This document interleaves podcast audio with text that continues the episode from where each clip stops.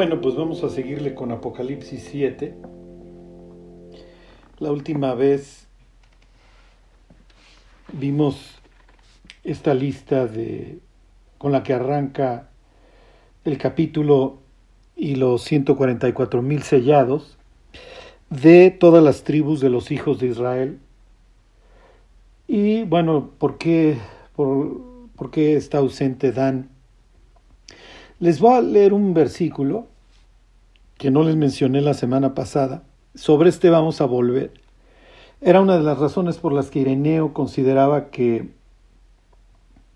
asociaba con la tribu de Dan, que acuérdense, es más el sitio, y, cuando lo veamos en, en capítulo 9 de Apocalipsis van a ver cómo la ficción va a ser, pero por mucho, superada por la realidad. Les voy a dar una pista. Busquen en el libro de Joel algo similar a lo que les voy a leer. Lo que les voy a leer es Jeremías 8:16 y empiecen a echar su imaginación. No les voy a decir qué capítulo de Joel, porque nada más son tres. Este, pero para que, doble pretexto, para que lo lean y para que le busquen. Dice, desde Dan se oyó bufido de sus caballos. Ok. Espero que esto ya les esté evocando algo. Al sonido de los relinchos de sus corceles tembló toda la tierra. Ok, dos veces.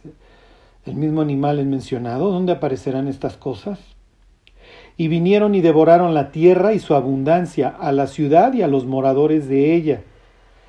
Esto se oye desde Dan, desde el noreste a primera mano, oye, pues es que pues es natural si el enemigo viene del, precisamente del, noreste. ¿Ok? Piensen este, en los conflictos que se tenían con los asirios y luego con, perdón, con los sirios y con los asirios. ¿Ok? Esto obviamente antes de, de Jeremías. Y luego dice, porque aquí yo envío sobre vosotros serpientes, áspides contra las cuales no hay encantamiento, que ahí hay otro, este, y os morderán, dice Jehová. Entonces, contra estas serpientes, nuevamente tenemos esta asociación de Dan. ¿Se acuerdan que en, en el idioma canadiense sería Batán, que quiere decir serpiente? Tenemos nuevamente esta asociación de, de Dan con, con, con las serpientes. Ok. Entonces, le vamos a seguir. Y lo que, antes de comentárselo, se los leo.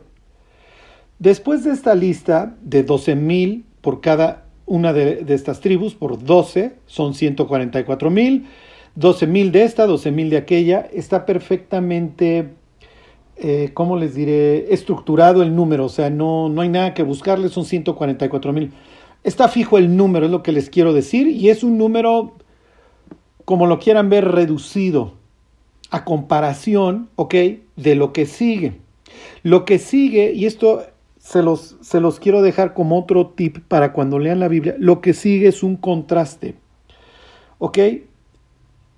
Cuando les doy tips para leer la Biblia, les he dicho cosas como, por ejemplo, eh, busquen patrones. Ok, si la Biblia me está dando un número, ok, tiene algo que ver, me quiere transmitir algo, entonces los números pueden ser símbolos, otros símbolos pueden ser los montes, el agua, el fuego. ¿Ok?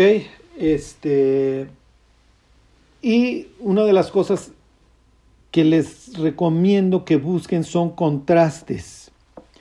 ¿Ok? O reversiones. Ahorita les pongo un, un ejemplo. Les voy a poner un ejemplo muy claro en cuanto a contrastes. El Evangelio de Juan nos va narrando el hecho de que Dios se hace carne y literalmente, dice el 1.14, pone su morada entre nosotros. Y vemos una situación que va, como les diré, increchendo. Juan bautiza con agua, pero viene alguien que bautizará con espíritu y con fuego. Y esto tiene que ver con lo que hoy vamos a ver. Ajá. Luego, ok, esto es algo más especial que el agua. Luego, ¿qué es lo que vemos en el capítulo 2? Vemos el agua convertida en algo más, en vino. Y claro, se está mandando el mensaje que establecía, por ejemplo, Amós, capítulo 9, que cuando viniera el Mesías, ¿sí? los, los montes iban a destilar mosto, etc. ¿okay? Cada uno iba a vivir debajo de su vid. Entonces iba a haber vino en abundancia y entonces aquí tienen tinajas llenas de vino porque vino el Mesías. Y luego el Evangelio de Juan nos empieza a hablar de encuentros, ¿ok?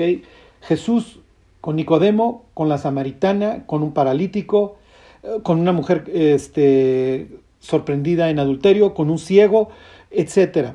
¿Ok? Diversos encuentros que, que se van teniendo en el Evangelio, luego el sumo sacerdote, etc.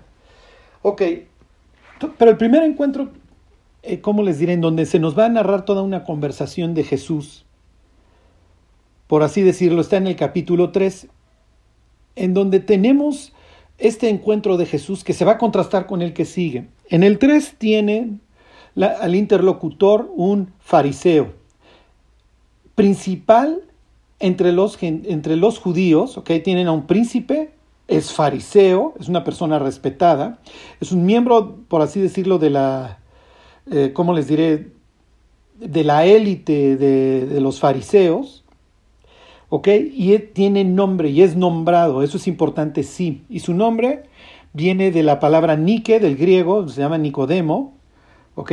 Este, conquistador.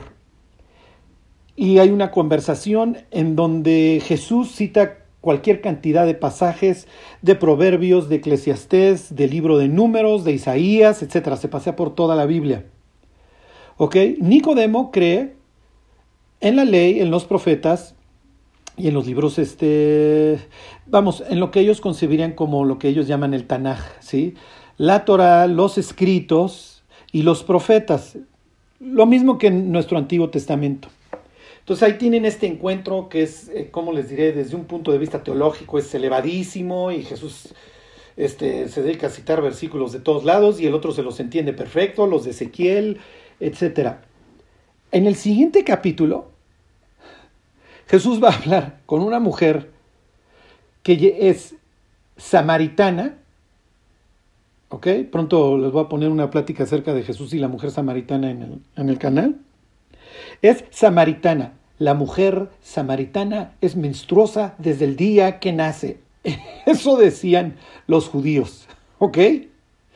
Así se ve una mujer samaritana a los ojos de un judío recalcitrante de la época, como pudo haber sido Nicodemo. Nicodemo es presentado en la Biblia como un liberal, pero aún el mayor, el más de los liberales, Nicodemo, Gilel, etcétera, hubieran visto a los saduceos como los últimos en la escala social.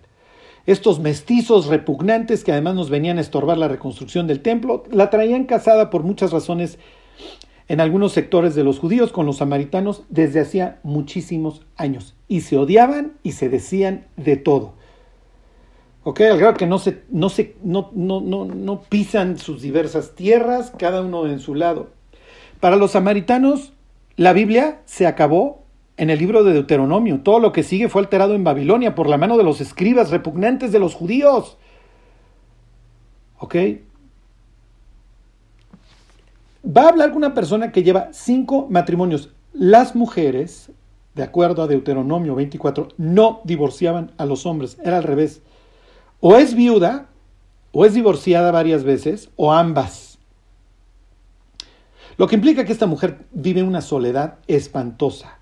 ¿Llevará cinco matrimonios porque era fornicaria? Lo más probable es que no. Lo más probable es que lleve varios, este, varios decesos. Lo más probable es que todos pensamos en una muchacha de, 25 años. No, lo más probable es que Jesús estaba con una mujer de 50 años, sola, que no tiene sustento y que tal vez por eso vive con una persona que ni siquiera se ha casado con ella. Mal. Pero recuerden quiénes son las personas desde un punto de vista bíblico más desprotegidas. El huérfano y la viuda. Entonces todo este mix recae sobre una mujer samaritana, que por eso le pregunta, ¿cómo, cómo vas a agarrar mi cubeta si tú crees que todo lo que yo toco es impuro? no tienes con qué sacarla. Para ella las aguas corrientes, ya no me desvío tanto, no tienen tanto que ver con Jeremías 2.13, lo más probable es que ni siquiera ella conociera ese pasaje, pero sí con cuestiones relacionadas con la purificación. Ahí tienen un contraste. ¿Qué hablaría Jesús con un fariseo recalcitrante, famoso, hasta cierto punto sabio, porque Nicodemo no se va al tanto al bulto. ¿Y qué hablaría Jesús con una viuda o tal vez una mujer que acaba de ser repudiada por quinta vez, samaritana, en una total soledad? O sea, ahí tienen los dos extremos en dos páginas. Ahí tienen un contraste. Ok, lo que vamos a ver después de todo este rollo introductorio es que, que les brinque. ¿Ok? Algo quiere transmitir Juan. ¿Ok? Entonces, por un lado dice, a ver, no hagan daño a los árboles, ni a la tierra, ni, ni al mar, hasta que hayamos sellado en sus frentes a los siervos de nuestro Dios. Y hoy el número de, de, de ellos, 144 mil. Ok, y aquí se los leo, 7-9. Después de esto miré, y aquí una gran multitud, la cual nadie podía contar. Ahí tienen el contraste. Por un lado tienen un número determinado y por el otro lado tienen una multitud que no se puede ni siquiera contar, son muchísimos. Entonces cualquiera que les diga es que la gente hoy es muy dura, etc. Dos cosas. El Evangelio es poder de Dios para salvación. Ese no ha perdido su fuerza. Y número dos, durante la tribulación se van a convertir por millones. Aquí tiene una multitud que nadie puede contar. Y empieza así el arroje de datos y de símbolos por parte de Juan a, borbotones. Dice, de todas naciones, tribus, pueblos y lenguas, que estaban delante del trono y, de la presencia, y en la presencia del Cordero, vestidos de ropas blancas y con palmas en las manos. Ok, aquí muchas cosas. Número uno, tenemos la gran multitud, la gente se está convirtiendo por montones. ¿Ok? La predicación del Evangelio, como dice Jesús en Mateo 24 a todas las naciones, está surtiendo efecto. ¿Ok? Número dos, ¿dónde están? Eso es importante. Número tres, ¿cómo están vestidos? Eso es muy importante, está mandando un mensaje. ¿Y por qué tienen palmas en las manos? Entonces el versículo 9 está cargado. Vamos a empezar por el principio. Tienen, tenemos una gran multitud de todas las naciones, tribus, pueblos y lenguas. ¿Qué implica eso?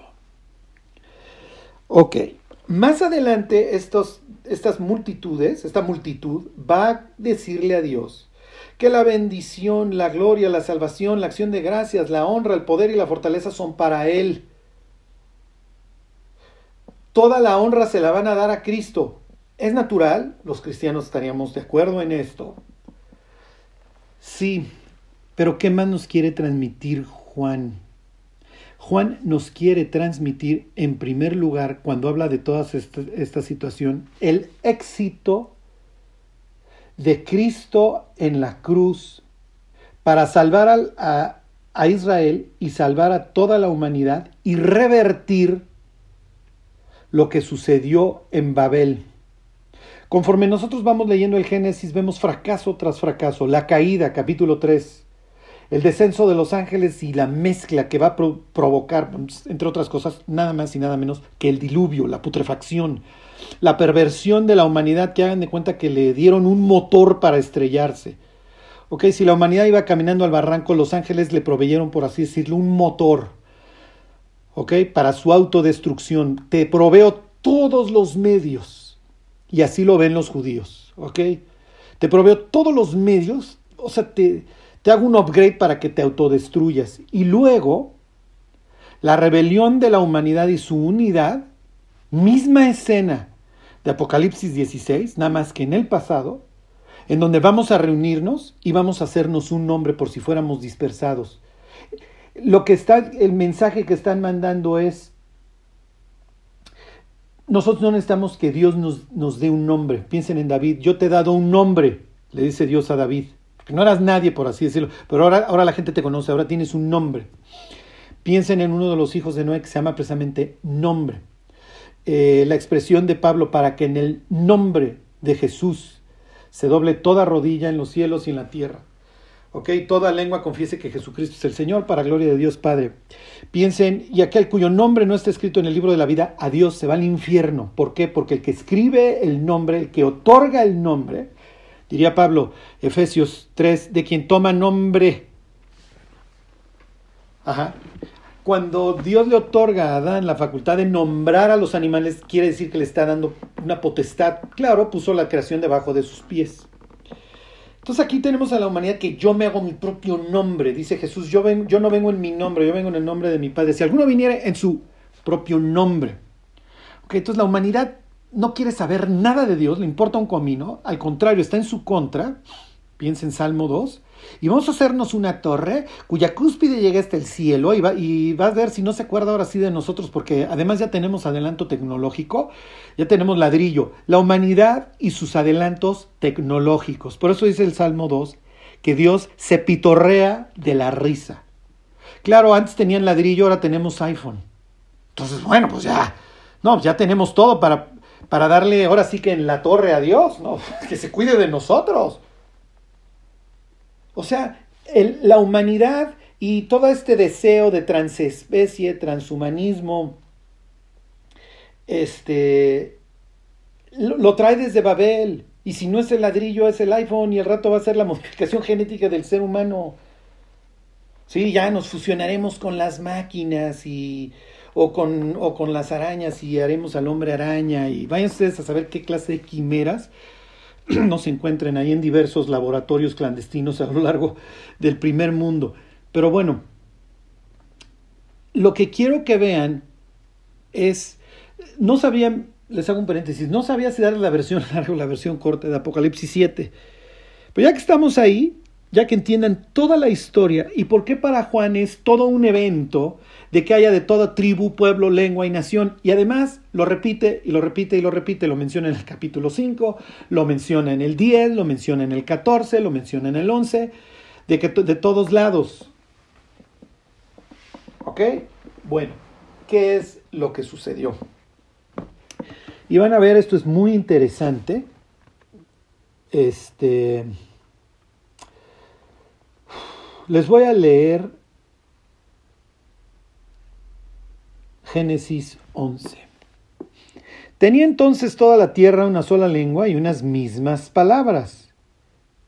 Ok, y aconteció que cuando salieron de Oriente, hallaron una llanura y se establecieron y vamos, hagamos ladrillo, bla, bla, bla, bla, bla, bla. Ok, ya, nada los va a hacer detenerse, dice Dios. Y entonces dice, descendamos y confundamos allí su lengua. Lo que Dios está haciendo aquí en Babel, y esto tiene mucho que ver con lo que estamos viendo, ahorita van a tener la película completa, lo que Dios está haciendo aquí en Babel son dos cosas principalmente. Número uno, está retrasando, está retrasando Apocalipsis 16, aunque ustedes no lo crean. Apocalipsis 16 habla de todas las, naciones reunidas para agarrarse a para la batalla del gran día del Dios Todopoderoso y de a ver de a cómo nos toca Dios. ¿Ok? Entonces, de la boca del falso profeta y de la boca de la bestia y de la boca del dragón salen espíritus que van y reúnen a los reyes de la tierra y nos vamos a dar y nos vamos a dar con todo. Bueno, pues el diablo ya se echó al agua y ya no le queda otra más que, más que nadar. ¿Ok? Cuando Dios divide a las naciones y les confunde las lenguas, lo que está haciendo es retrasar y está dando la oportunidad de que nazcan más seres humanos y más seres humanos se conviertan es un acto de misericordia. Porque si Dios no decide confundir ahí las lenguas, la otra opción es síganle con su torre y cuando lleguen, digo, estoy siendo sarcástico, cuando lleguen nos damos con todo. Pero es increíble que la humanidad acaba de salir del diluvio, han pasado algunas décadas o lo que ustedes quieran, y ya encontraron un lugar planito y de aquí vamos a hacer una base sota y le vamos poniendo cada vez más pisos. Esto es ridículo. ¿Ok? Pero lo que está el, sentir que está proyectando aquí acerca de la humanidad del capítulo 11 es el mismo de hoy en día y hoy ya estamos casi nuevamente en el mismo lugar, una sola lengua y un mismo sentir anti Dios.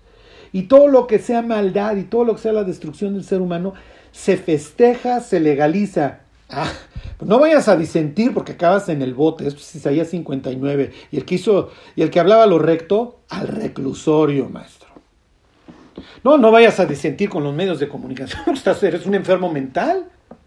Esto es lo mismo que en Babel oponerte a la construcción de la torre. Y entonces, por un lado, Dios confunde las, las, las lenguas y divide a la humanidad en un acto de misericordia. Por el otro lado, obviamente los está juzgando, pero está, pero está, por así decirlo, comprando tiempo. Su proyecto y su paciencia con el ser humano no se han agotado en este momento. Luego ya vendrán estas expresiones en el Apocalipsis de que ha llegado, el reino ha venido a ser de, Dios y de su Cristo, y ha llegado el momento de juzgar a las naciones, y etcétera, etcétera. Por ahí Dios sigue alargando. ¿Ok? Dios no retarda su promesa, no, no, no, no se tarda, pero es paciente. Paciente, paciente, paciente. Lo mismo, el mismo concepto de paciencia lo vimos con las almas que están debajo del altar. Y ahorita regresamos a ese tema porque tiene que ver. Ok. Entonces dice Dios, ahora pues descendamos y confundamos ahí su lengua para que ninguno entienda el habla de su compañero. Quiero que pongan mucha atención en esa palabra, este, confusión. Cuando los judíos tradujeron al griego, este, cuando los judíos tradujeron al griego la Biblia, la palabra que, la palabra griega se la estoy buscando, espérenme, este, okay. La palabra griega que, que, pusieron aquí en, en el 11.7, descendamos y confundamos, confundamos es sunqueo, ¿ok? Suqueo. Hasta ahí espero que todo vaya bien. Entonces, aquí tenemos el nacimiento, por así decirlo, de las naciones. ¿Por qué? Porque antes la Biblia, ¿qué nos dice? Tenía entonces toda la tierra una sola lengua y unas mismas palabras. Y ahí están todos juntos, por así decirlo. ¿Ok? No las tenemos, por así decirlo, repartidas y no las tenemos divididas por lengua, que es uno de los términos que, emplea Juan ahorita en el Apocalipsis 7. ¿Ok? Y les digo un término, miren, no sé si sociológico, pero ¿cuál es la diferencia, entre otras cosas, entre un Estado y una nación, el Estado es la sociedad políticamente organizada. La nación es un conjunto de personas que comparten idioma, creencias, costumbres, alimentos, eh, ¿cómo se dice? Convencionalismos sociales. Una persona puede ser de un Estado, pero de una nación distinta. Una persona puede nacionalizarse norteamericana, pero, mantener, pero vivir en el barrio chino de San Francisco y mantenerse por así decirlo, dentro de su nación, en el barrio donde comparte el idioma, los alimentos, la forma de comer, etc. Lo que tenemos en el 11 es que todavía tenemos a la humanidad en un mismo sentir. Y hoy este sentido de nación se empieza a perder porque la humanidad empieza a compartir mismos principios, mismas creencias y al rato recuerden, toda la humanidad acaba, acaba debajo de un mismo gobierno, una misma moneda, hacia allá vamos, y una misma religión, la que describe Apocalipsis 13, que va a ser bien padre. Bueno, entonces aquí tenemos una confusión y la división de la humanidad. Se los voy a leer Deuteronomio 32. Dice Deuteronomio 32, versículo 7.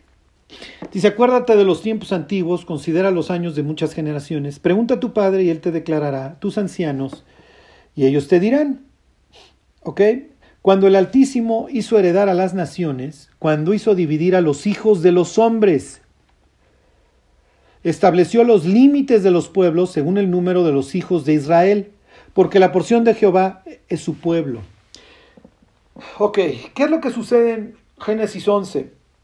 Viene esta dispersión, viene la confusión de las lenguas, y luego Moisés lo explica en Deuteronomio 32. Dios hizo heredar a las naciones a Dios, pero su herencia, la porción que le tocó, ¿cuál es? Es Israel, es lo que dice Génesis 12. Pero Jehová había dicho a Abraham, vete de tu tierra y de tu parentela a la tierra que yo te mostraré, y de ahí, y yo te voy a hacer una gran nación. Y en ti serán benditas quienes. Ahí están. ¿Qué es lo que vemos en Apocalipsis 7? Ahí están. Bueno, entonces Dios toma su heredad es lo que dice 32.9, porque la porción de Dios es su pueblo. Jacob, la herencia que le tocó. La otra fue dividida y asignada. Eso no me meto ahorita en camisa de once varas, eso se los explico luego. Lo único que quiero que vean es que recuerden la palabra suqueo, ¿ok? Confusión, y la palabra división en hebreo, en hebreo, en griego, ahorita como si estuviéramos leyendo el Antiguo Testamento en griego, diamerizo.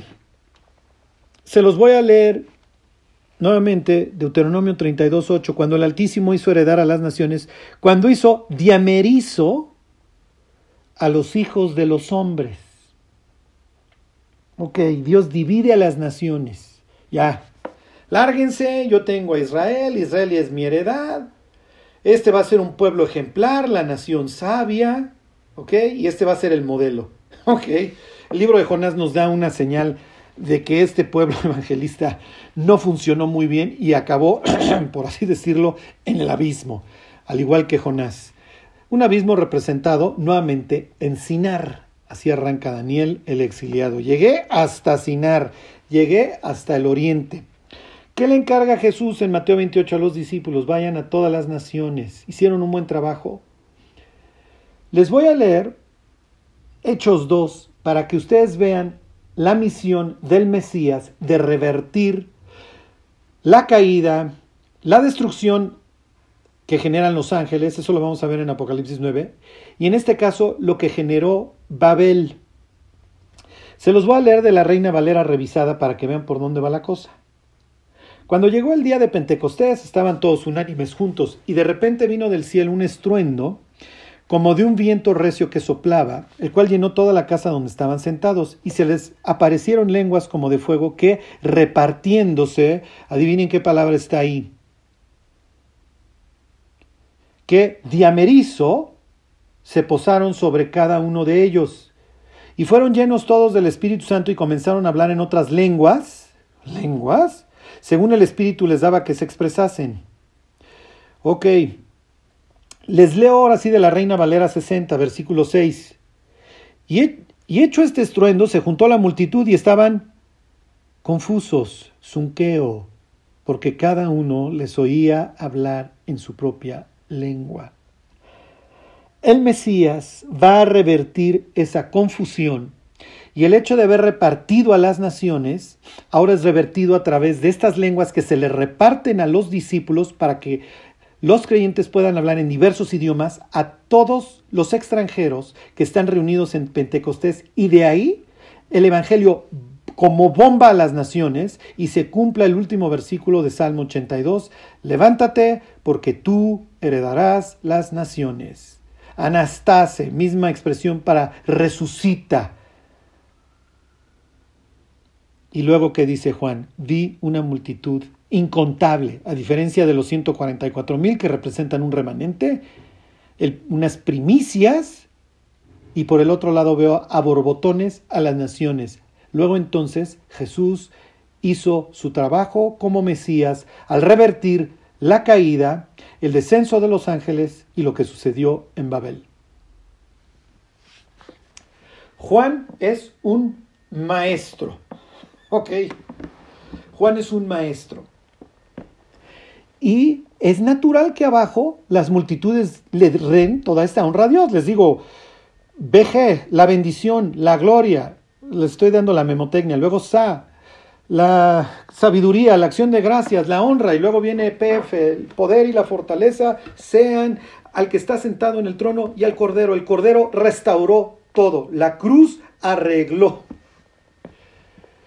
Y entonces las naciones que habían sido desheredadas, ahora son recuperadas y vuelven, por así decirlo, ¿ok? Son recuperadas después de haber sido entregadas. Cristo viene a reclamar lo que le corresponde y entonces la orden es que vayan.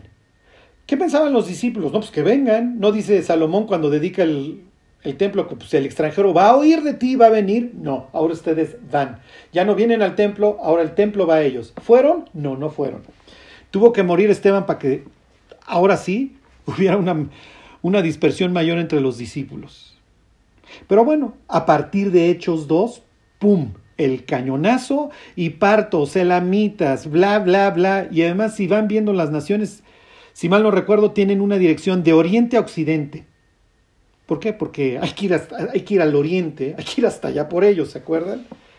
El ser humano, mientras más se aleja de Dios, en la Biblia es que va, una, es que va en una dirección oriental, así como fueron expulsados Adán y Eva, y bla, bla, bla, y eso ya se lo saben de memoria, no se los repito.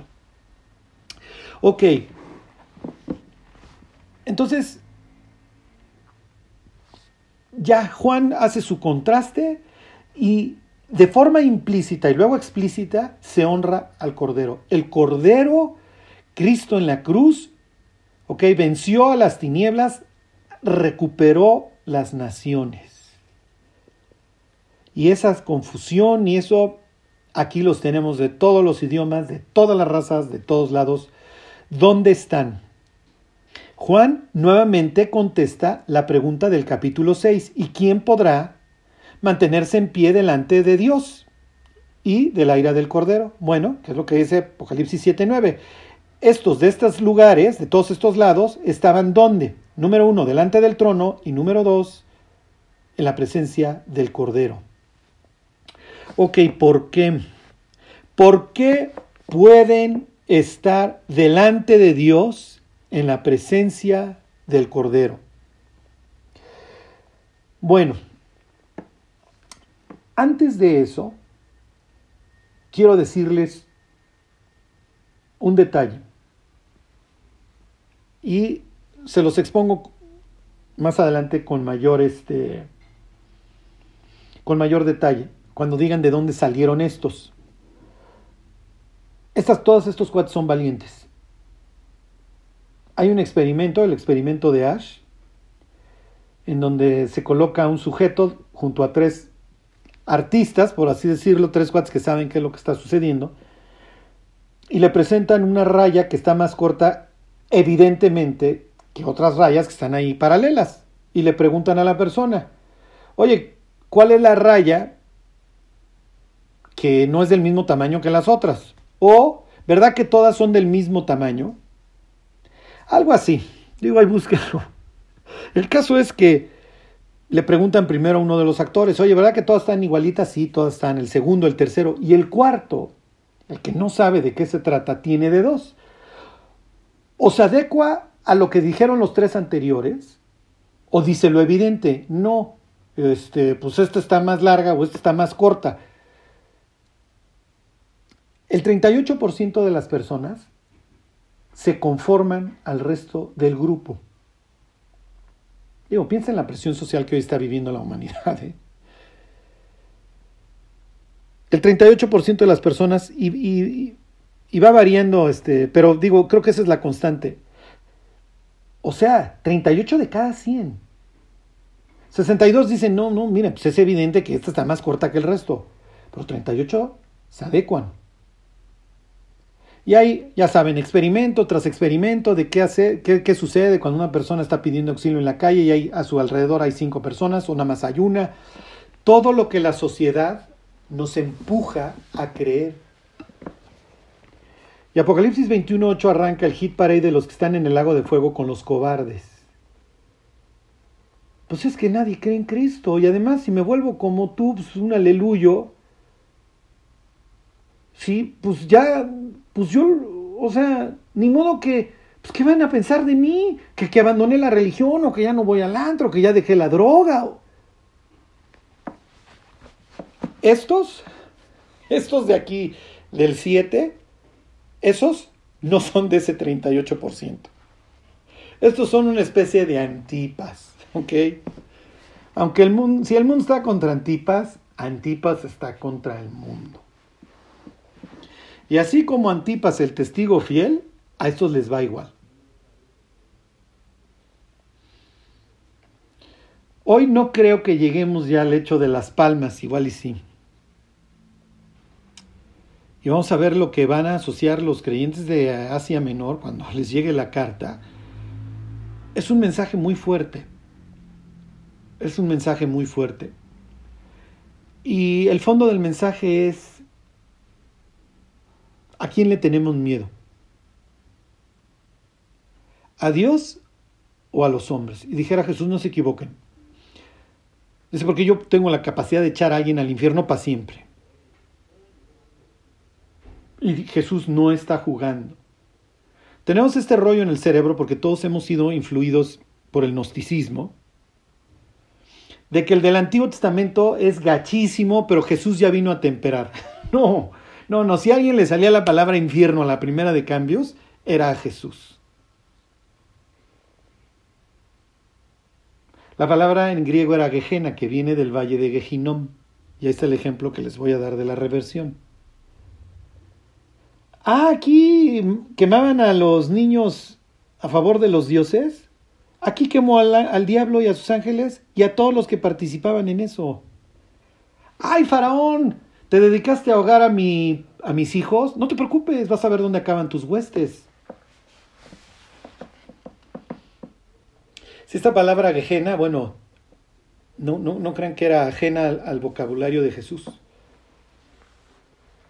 Lo que pasa es que lo vemos como un cordero, sí, pero como un cordero al que ya en el capítulo 6 ya no, con él ya no se puede jugar.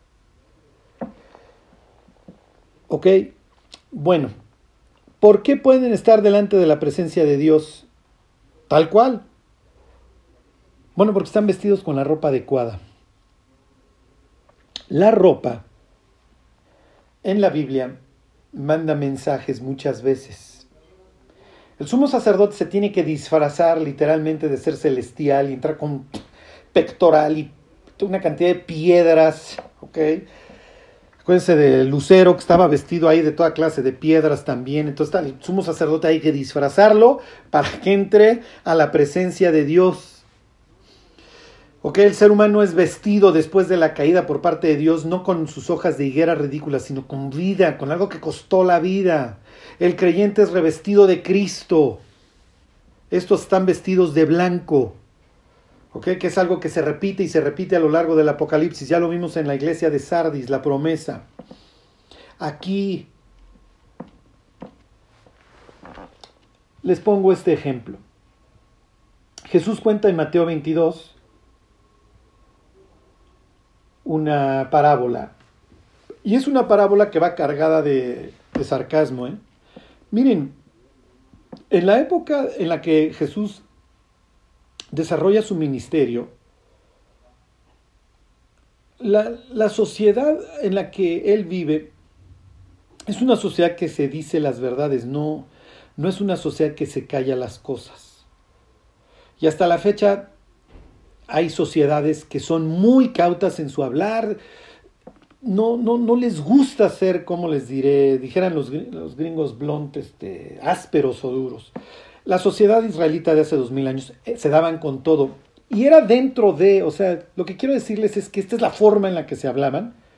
No tanto de forma ofensiva, sino que se decían las verdades, ¿no? Nosotros diríamos, no tenían pelos en la lengua. Y Jesús aquí no los va a no los va a bajar de tontos. ¿Ok? Fíjense, dice 22.1. Respondiendo Jesús les volvió a hablar en parábolas diciendo, el reino de los cielos es semejante a un rey que hizo fiesta de bodas a su hijo. ¿Ok?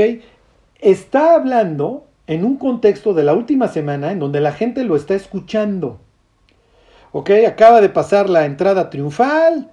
Este, Jesús ya entró y vienen los labradores malvados.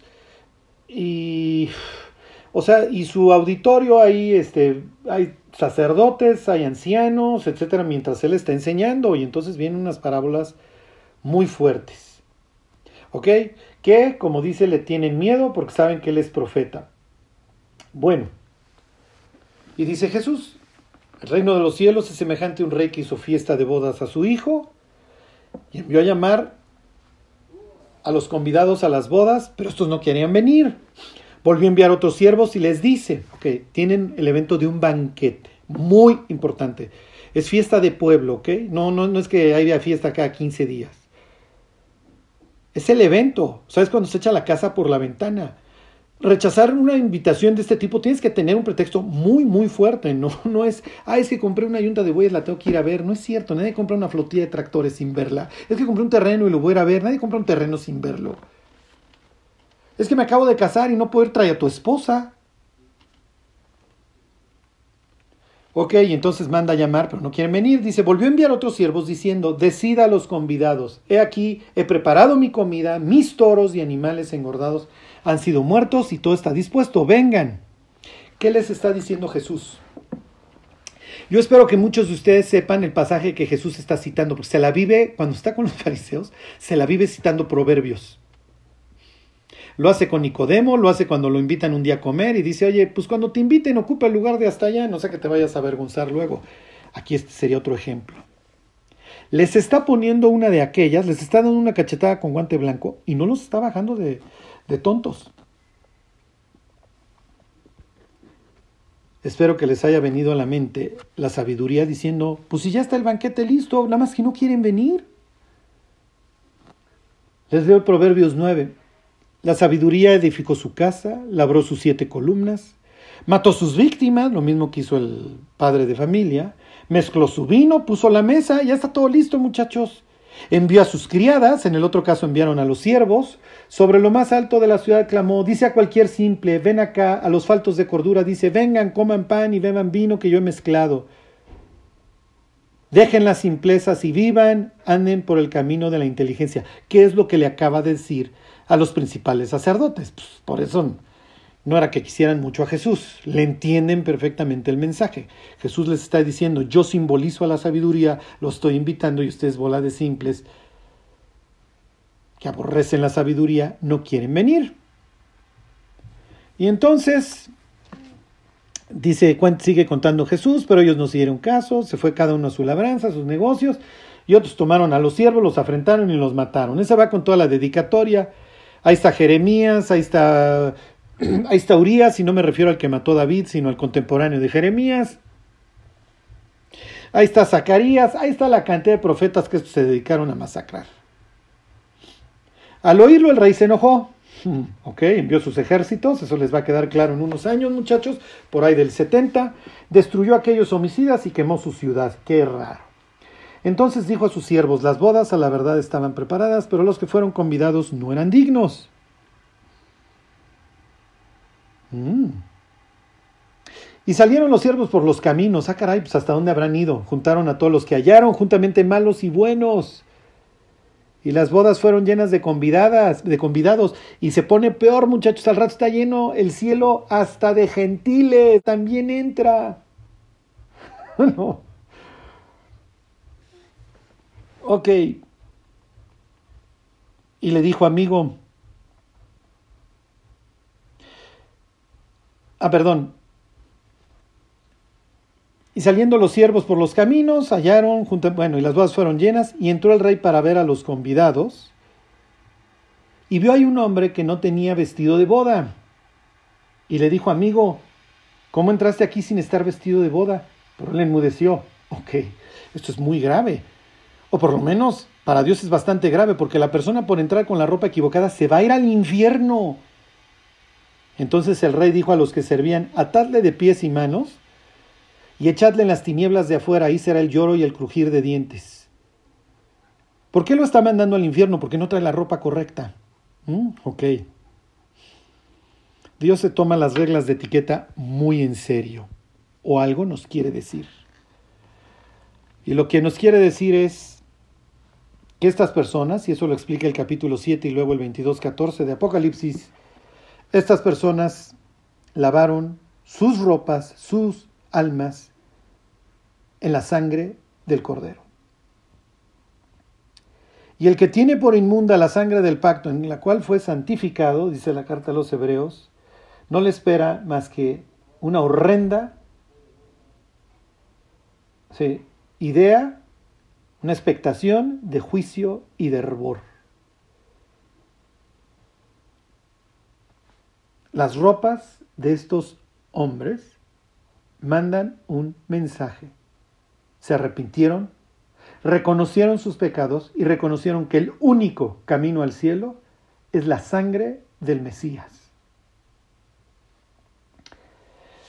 Luego, luego vemos, son parte de las iglesias que menciona Juan en los capítulos 2 y 3. Se los dejo de tarea, ¿por qué sí, por qué no? Nosotros tendremos los mismos vestidos ¿Por qué se aclara que se les dieron estos vestidos? Y les voy a decir algo que creo que ya lo mencioné en algún estudio de Apocalipsis. Las ropas que nosotros tendremos en el cielo se están cosiendo hoy.